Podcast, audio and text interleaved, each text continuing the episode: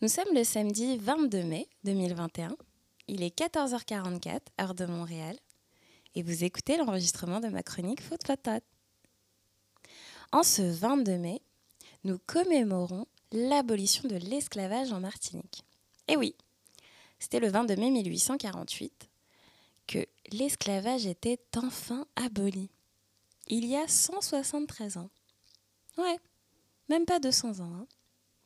Il n'y a même pas 200 ans, mes ancêtres étaient encore des esclaves. Hum. Ça me permet de faire une transition sur le thème du jour qui est l'identité. Comment déterminer son identité? Comment est-ce que moi, donc descendante euh, du peuple martiniquais, donc afro-caribéenne, hein, de par mes origines, de par mon ascendance. Mais née et ayant grandi en France, en banlieue parisienne, et maintenant immigrée à Montréal, au Québec, au Canada. Comment est-ce que je détermine mon identité? Comment, euh, quand on me pose cette question, euh, d'où tu viens Qu'est-ce que je réponds?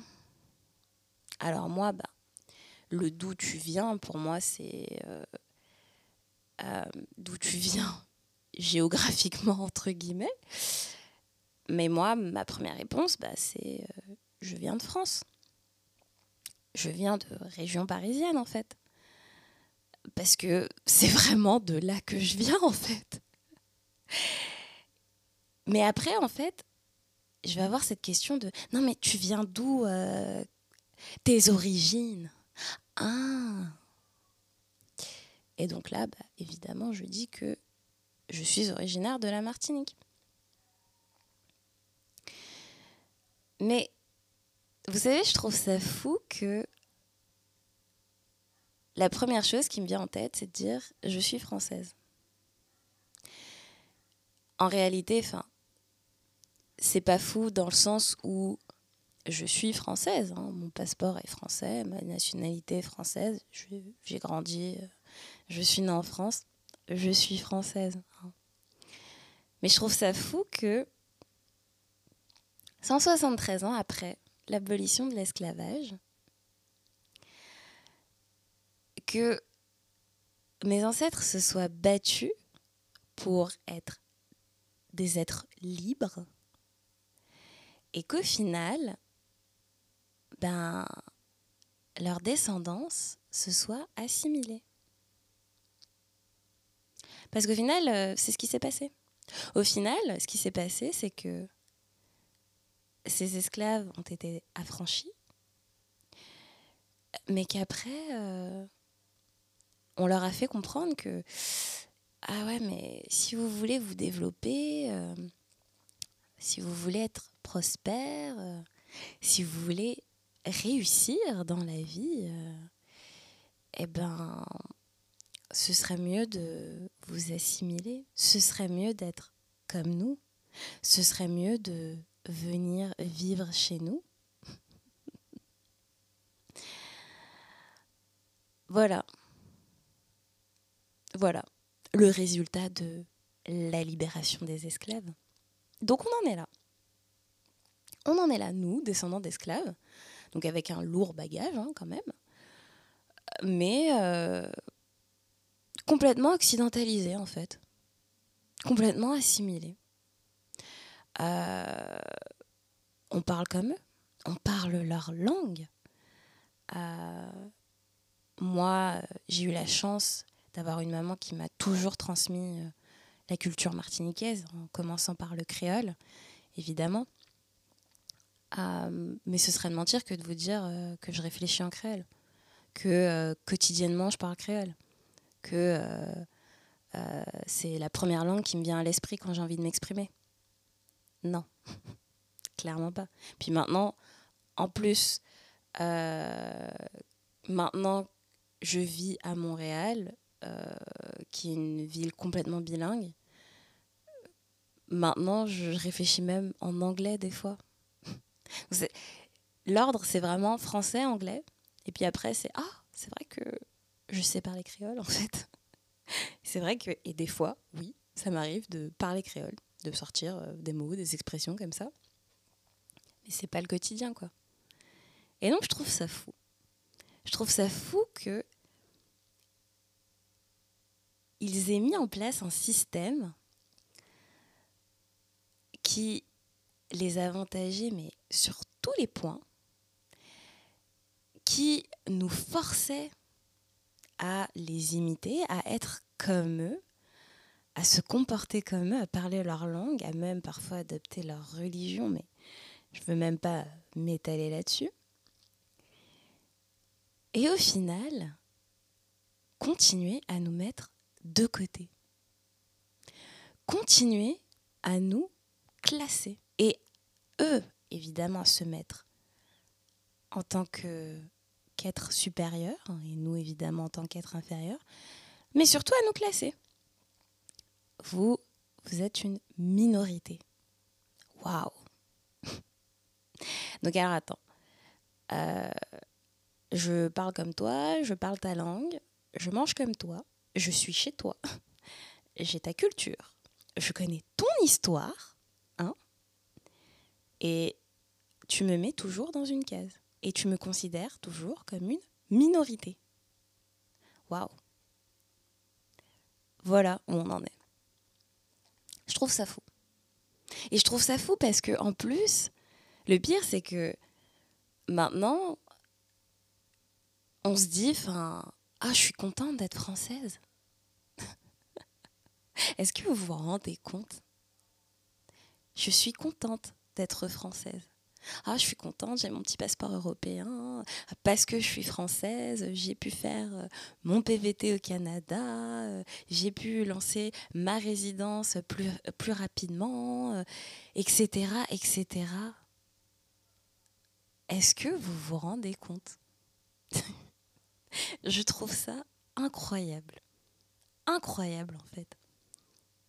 Incroyable que alors oui, euh, on est fier d'être afrodescendant, on, on clame partout euh, nos origines, on est fier de ce qu'on est, euh, peu importe notre origine afro.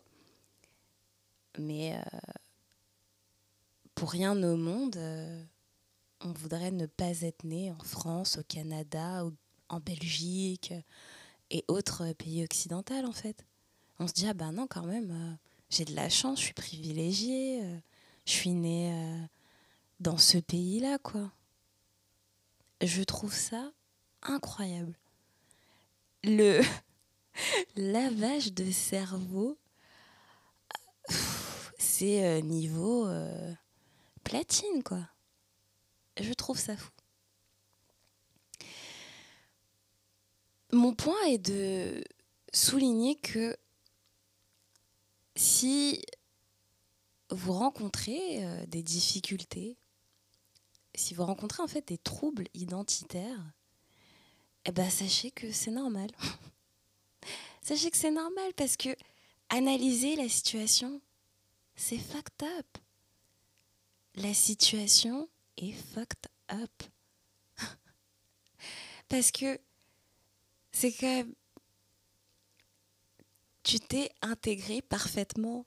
Tu es assimilé à eux, mais ils te voient toujours comme une minorité. Et ils n'hésitent pas à te discriminer, alors que tu es comme eux sur tous les points. La seule différence, c'est que toi, tu as des origines afro, et évidemment, c'est ta couleur de peau. Je trouve ça incroyable. Incroyable. C'est euh, ahurissant. Je manque de mots pour euh, identifier cette situation. Euh, mais je trouve ça faux. Et donc, nous sommes là, nous, ces êtres afrodescendants, ayant toujours vécu dans un pays occidental, on est là dans la dualité des choses de euh, bah ouais, ouais, ouais, je, je suis martiniquaise, of course, je suis afro-caribéenne, évidemment, j'ai ma culture, etc., mes racines. Mais en même temps, ben, je suis occidentale, quoi. Je suis française. Voilà. Voilà. Et que même, écoute, moi, vraiment, j'ai un, projet à long terme d'aller vivre soit dans les Caraïbes, donc en Martinique, soit sur le continent africain. Mais quand j'y pense, même là, que j'aille vivre euh, en Martinique ou en Afrique, je serais toujours vue comme la française qui a vécu au Canada et qui maintenant habite, euh, que ce soit en Martinique ou en Afrique, en fait. Mais je serais toujours vue avant tout comme une française, même si euh, je suis martiniquaise. En Martinique même, je suis vue comme une métropolitaine. en tout cas, je trouve ça vraiment fou qu'on en soit arrivé là en fait. Mais bon, que voulez-vous? C'est ainsi. Hmm? On n'y peut rien, malheureusement. Alors, euh, en ce jour de la commémoration de l'abolition de l'esclavage en Martinique, je voulais partager avec vous ce petit foot photo sur la complexité identitaire. Et je voulais vous dire que ça prend du temps. Ça prend du temps de vraiment déterminer son identité, de savoir qui on est, surtout dans le monde dans lequel on vit. Ça prend du temps, ça peut même prendre toute une vie. Euh, en tout cas, soyez fiers de qui vous êtes et euh, n'ayez pas honte parce qu'on n'a pas choisi. J'ai pas choisi d'être née et de grandir en France. Je ne l'ai vraiment pas choisi. Et croyez-moi que euh, je pense pas que mes parents euh, ont vraiment choisi de venir en France. Mais ça, on en parlera dans un autre épisode. Merci de m'avoir écouté. Je vous souhaite une belle journée, une belle soirée et je vous dis à bientôt.